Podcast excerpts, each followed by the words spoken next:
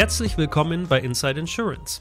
Ich bin Lukas und ich treffe mich hier auf ein Spezi mit interessanten Persönlichkeiten aus der Versicherungsbranche.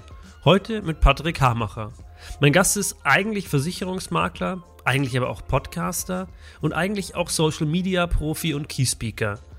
Warum er aber trotzdem zu 100% Versicherungsmakler für seine Kunden ist und wie da von Anfang an ein Vertrauensverhältnis da ist, darüber sprechen wir heute im Podcast. Außerdem, wie aus dem Versicherungsvertreter im Anzug der Versicherungsmakler mit Cap wurde. Und wir fragen uns zum Ende, gibt es da eine kleine Facebook-Gruppe mit dem Ziel der Weltherrschaft? Ich freue mich, dass wir heute einen Podcaster zu Gast haben, der auch unseren Podcast sehr, sehr gerne hört. Und ja, hi Patrick, auf die Ferne heute. Wir sitzen ja nicht im selben Raum, sondern du sitzt bei dir im Büro und ich sitze bei mir im Büro.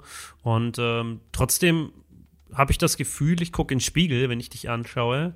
Ähm, du hast eine Cap auf, ich habe eine Cap auf, Bart, Kapuzenpulli. Also wir haben uns heute stylisch auf jeden Fall schon mal, schon mal abgesprochen. Und meine erste Frage, die ich, die du ja auch kennst, weil ich die im Podcast jedes Mal stelle, wie bist du denn trotz oder vielleicht gerade wegen diesem Style in der Versicherungsbranche gelandet. Ja, erstmal ganz herzlichen Dank für diese Anmoderation. Das ist ja wunderbar. Ich freue mich sehr. Und tatsächlich, wir sehen sehr, sehr ähnlich aus heute. Und ich habe, aber das sehen jetzt die Zuhörer auch nicht, ich habe tatsächlich eine Spezie in der Hand. Ich habe mir extra eine Spezie aufgemacht, damit wir gleich noch gemeinsam mit anstoßen können. Ich stelle sie jetzt aber erstmal wieder auf Seite. Ja, erstmal herzlichen Dank für die Einladung. Wie bin ich in die Versicherungsbranche gekommen? Ja, ich habe tatsächlich mal ganz klassisch eine Ausbildung gemacht zum Versicherungskaufmann und das Ganze dann ein bisschen weitergeführt, dann noch ein Versicherungsfachwirt dran gehängt, war dann jahrelang äh, in der Ausschließlichkeit unterwegs und bin jetzt vor knapp fünfeinhalb Jahren, es war genau der erste vierte 2015, als Versicherungsmakler tätig, weil da habe ich nämlich meinen Papa mit in seinem Versicherungsbüro beerbt sozusagen und das Ganze übernommen. Und vorher also mein Papa, wie gesagt, schon immer in der Versicherungsbranche, wusste ich überhaupt gar nicht, was ich äh, später mal werden solle. Ich dachte immer, ich werde Ingenieur und bin deswegen nach meinem Abi nach Stuttgart gegangen, habe dort Fahrzeug- und Motorentechnik studiert. Also ich wäre eigentlich Ingenieur geworden, habe mein Vordiplom da gemacht, aber irgendwie war das Ganze nicht so, wie ich mir das vorgestellt habe. Viele haben gesagt, naja gut, nach dem Vordiplom, danach wird alles besser.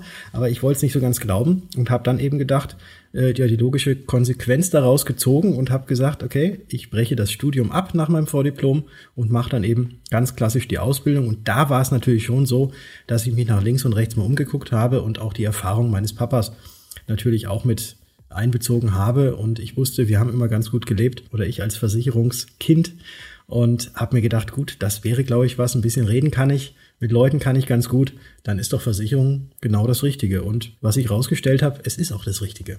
Wir sind noch ziemlich am Anfang unserer Podcast-Geschichte, aber ich hatte bisher nicht das Gefühl, dass die Gäste Juhu geschrien haben, als es darum ging, sie sollen in die Versicherungsbranche oder sie landen in der Versicherungsbranche, sondern es war mehr Zufall oder ach Gott, ja, okay, dann mache ich das mal. Und oft war es auch der familiäre Background, der die Gäste dann in die Branche gebracht hat. Aber es war nicht so ein Oh ja zu Beginn. Wenn man jetzt bei dir mal guckt mit deinem Podcast, mit deinen Instagram-Aktivitäten und natürlich auch mit deinem klassischen Kundenkontakt, dann kriegt man schon das Gefühl, das ist deine Branche. Liege ich da richtig? Das hast du hundertprozentig richtig erkannt. Es ist meine Branche und ich kann mir wirklich keinen besseren und schöneren Beruf vorstellen, weil ich eben in der Art und Weise, wie ich ähm, zu Kunden komme und auch wie ich mit meinen Kunden kommunizieren kann, genauso sein kann, wie ich bin.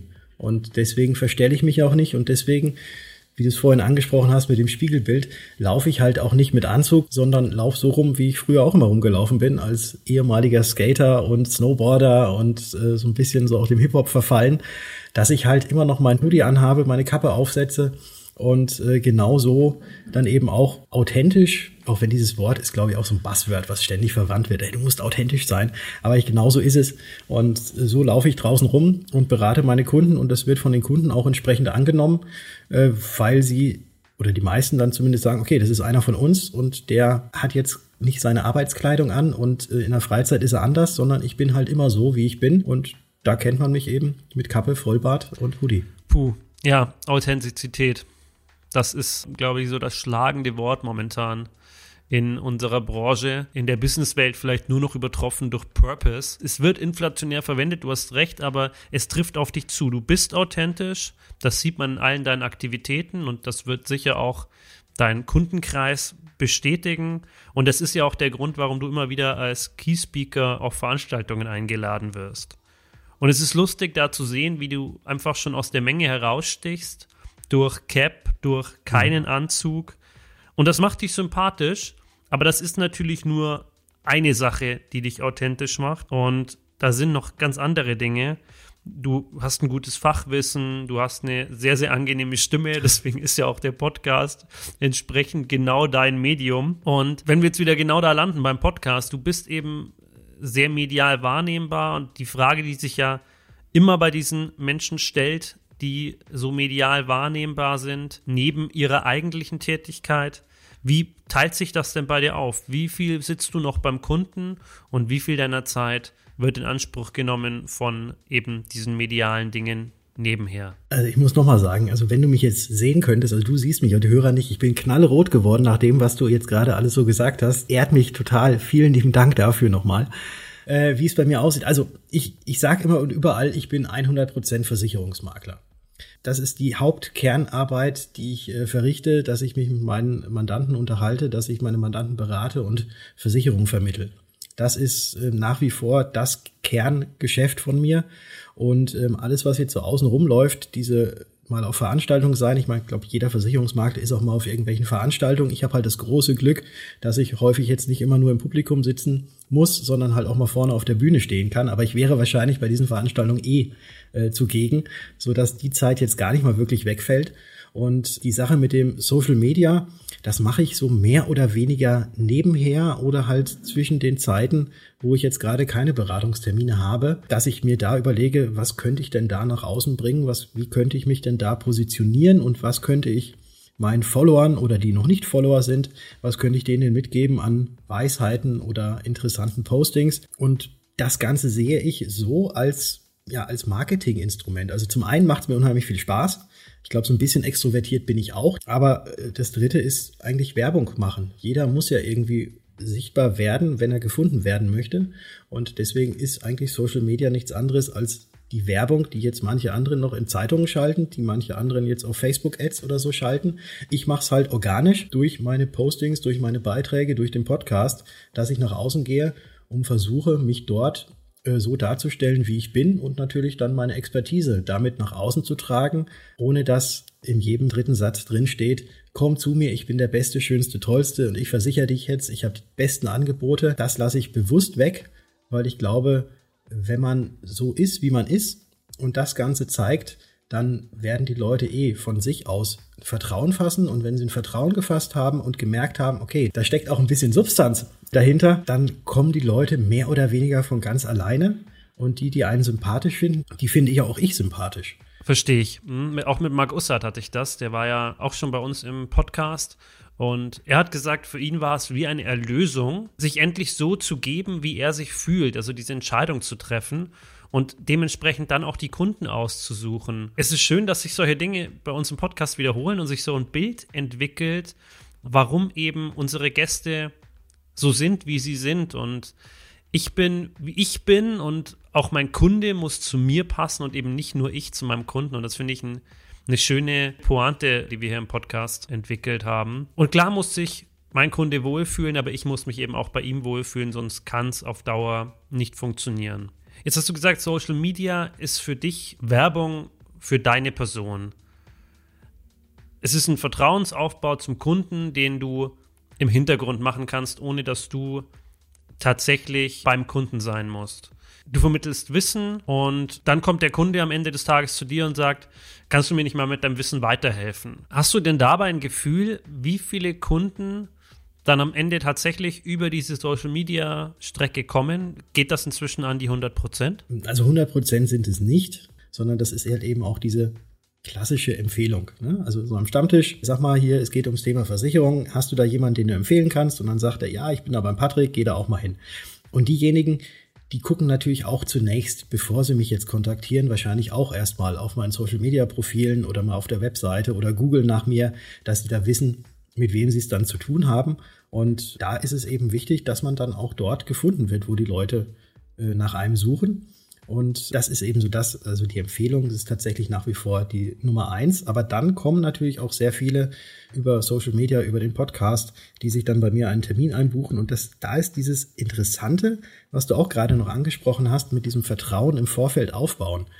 Normalerweise ist es ja so, wenn man eine Empfehlung hat, okay, dann hat man schon so einen Vertrauensvorschuss natürlich durch diese Empfehlungsgeber, hat man den schon erhalten und das muss man jetzt nur noch erfüllen. Aber äh, auf der anderen Seite ist es ja trotzdem so, dass man erstmal mit fremden Menschen spricht. Und da macht es, glaube ich, schon einen ganz großen Unterschied, wenn man jetzt nicht äh, schon irgendwas nach außen getragen hat, was andere Leute schon vor dem eigentlichen Gespräch sehen können von einem. Weil wenn man einfach so zu jemandem kommt, dann muss man dieses Vertrauensverhältnis ja erstmal aufbauen. Oder die wissen noch gar nicht, mit wem hat man es da überhaupt zu tun. Und da muss man dieses Vertrauen dann eigentlich so im ersten Gespräch erstmal richtig aufbauen, bevor es dann wirklich zur Sache geht. Und das Ganze nehmen mir eben diese ganzen Aktivitäten, die über Social Media laufen, doch schon zu einem ganz, ganz großen Teil ab, weil sehr häufig, wenn sich bei mir einer einen Termin einbucht, ich kenne ihn nicht, derjenige kennt mich und weiß alles über mich, so dass ich gar nicht wirklich mehr so viel erzählen muss, sondern ich dann erstmal meinen Kunden ausquetschen muss. Sag mal, wer bist du überhaupt? Wo kommst du überhaupt her? Wie bist du auf mich aufmerksam geworden? Und das ist immer wieder von neuem spannend. Aber dieser Vertrauensaufbau, der findet zum ganz, ganz großen Teil eben im Vorfeld statt. Und damit habe ich dann während des Gesprächs eigentlich kaum noch was zu tun. Das ist aber schön. Du gehst ins Gespräch und es ist schon eine ganz andere Ebene erreicht. Nicht das Problem, der Kunde ruft an oder geht am Schaufenster vorbei, wenn man jetzt mal so ein klassisches Versicherungsbüro nimmt, er kommt mal rein ins Ladengeschäft und dann steht er erstmal ganz verloren im Raum und weiß nicht wohin mit sich und sagt dann irgendwann, ja, aber ich, ich bräuchte jetzt dann mhm. schon mal Hilfe sondern das Gespräch fängt schon ganz anders an. Du hast eine andere Atmosphäre, es ist angenehm für den Kunden und natürlich ist Social Media nicht alles, ganz klar, das muss man differenzieren. Wir haben sicher auch viele Hörer, die sagen, pff, ist jetzt so gar nicht mein Thema, aber es muss ja auch nicht Social Media sein, sondern Vertrauensaufbau geht auf ganz, ganz vielen Ebenen. Aber es ist eben der Weg, den du gewählt hast und es ist ja in gewisser Weise auch der Weg, den ich gewählt habe. Nur bei mir sind es natürlich die Makler und nicht die Kunden am Ende des Tages. Aber es ist eine schöne Möglichkeit, in Kontakt zu treten, weil es unabhängig von einer festen Zeit ist. Und das ist für mich immer ganz wichtig. Der Kunde kann sich den Content dann abholen, wenn er gerade möchte und wenn er ihn gerade vor allem auch braucht. Das ist für mich so das Wichtigste. Und das ist was Schönes.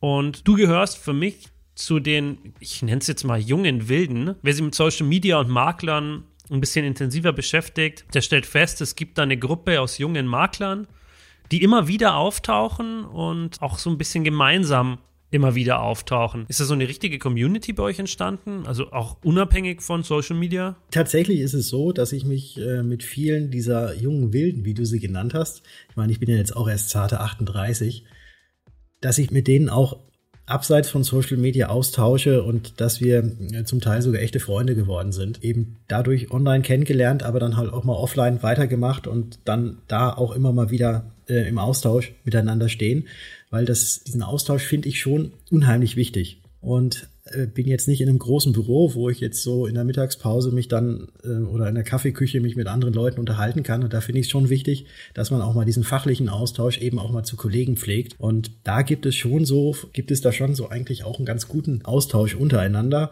Und dann hat der eine mal was Neues und erzählt das dann und dann hat der andere was Neues. Und das macht unheimlich viel Spaß. Nein, wir haben jetzt keine geheime Facebook-Gruppe, wo wir uns treffen und so die nächsten Weltherrschaftspläne an uns reißen, so wie Pinky und Brain. Aber wir tauschen uns aus, auch abseits dessen, was man so sieht. Und da, wie gesagt, sind auch schon zum Teil äh, ganz gute Freundschaften entstanden. Du bist der Einzelmakler, also nicht in einem großen Maklerunternehmen, sondern du bist Patrick Hamacher, du mhm. bist definitiv eine Marke, also das, was ja viele hinten raus auch werden wollen und jeder will ja so ein bisschen als eigene Marke wahrgenommen werden und du bist eben die Marke Patrick ja. Hamacher. Aber wie war das denn zu Beginn? Ausbildung in der Ausschließlichkeit, dann noch in der Ausschließlichkeit gewesen, dann Makler geworden, beziehungsweise beim Papa eingestiegen. Wie war da der Übergang? Also wie ist das passiert? Also während der Ausschließlichkeit, da sah ich aus wie jeder andere Versicherungsvermittler. Also da habe ich meinen Anzug getragen, äh, häufig auch eine Krawatte. Ich hatte ganz, ganz viele Krawatten tatsächlich bei mir im Kleiderschrank. Ich habe jetzt nicht dieses Problem, dass ich mich so richtig verstellt habe mit Anzug, aber es ist eben bequemer und einfacher und leichter, wenn du morgens die Haare nicht kämmen musst und einfach nur eine Kappe aufsetzt. Und als ich dann ähm, in das Maklerbüro kam, weil mein Vater ist jetzt mittlerweile 73, da war es eben so weit, dass er sich überlegt hat, dieses Maklerbüro entweder abzugeben oder zu übergeben. Und bis dato hatten eigentlich immer alle anderen außen um uns herum darüber gesprochen, ja, Patrick, du wirst es ja immer übernehmen. Nur wir beiden waren uns dessen eigentlich noch gar nicht so wirklich bewusst. Und als es dann bei meinem Vater eben so dahin ging, da hat er dann gesagt, naja, komm, lass uns vielleicht doch nochmal an den Tisch setzen. Und wir haben es gemeinsam entschieden, dass wir uns nochmal an den Tisch setzen und dann einfach so eine Pro-Kontra-Liste mal nebeneinander stellen. Ausschließlichkeit, die Chancen, die ich dort gehabt hätte, weil da hätte ich auch eine große Generalagentur übernehmen können und auf der anderen Seite eben das Maklerbüro übernehmen. Und da haben wir dann eben so Pro-Kontra plus minus Liste gemacht und dann waren halt doch so ein paar Punkte mehr, was das Maklertum anging. Und deswegen kam dann diese Entscheidung und da war ich anfangs auch noch ganz normal, wie man eben Otto Normal Versicherungsvermittler kennt, unterwegs, habe mir dann aber gedacht, naja, es muss ja irgendwie zukunftsträchtig sein. Man muss, ich muss das Unternehmen oder das Maklerbüro muss ich ja irgendwie in die Zukunft führen. Und da hat für mich jetzt kein Weg an diesem Social Media und an dem Digitalisieren und an dem Online-Aufstellen vorbeigeführt dass das Ganze so, dann nach und nach gekommen ist. Also es ist jetzt nicht so, dass ich ins Büro gekommen bin und gesagt habe, so ab sofort ändern wir alles.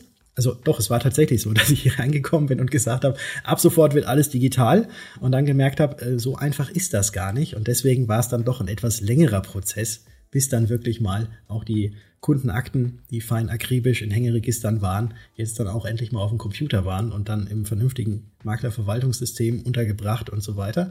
Aber das war alles so ein, so ein Prozess, der nach und nach gekommen ist und dann immer mehr mit Social Media und dann immer häufiger mal ohne Sakko, dann nur mit Hoodie und dann irgendwann kam noch meine Kappe dazu, weil ich morgens mir die Haare nicht gekämmt habe und dann war ich eigentlich so, wie ich sonst am Wochenende auch immer rumlaufe oder am Abend und habe mir gedacht, gut, das Ganze wird so angenommen und warum dann nicht so bleiben?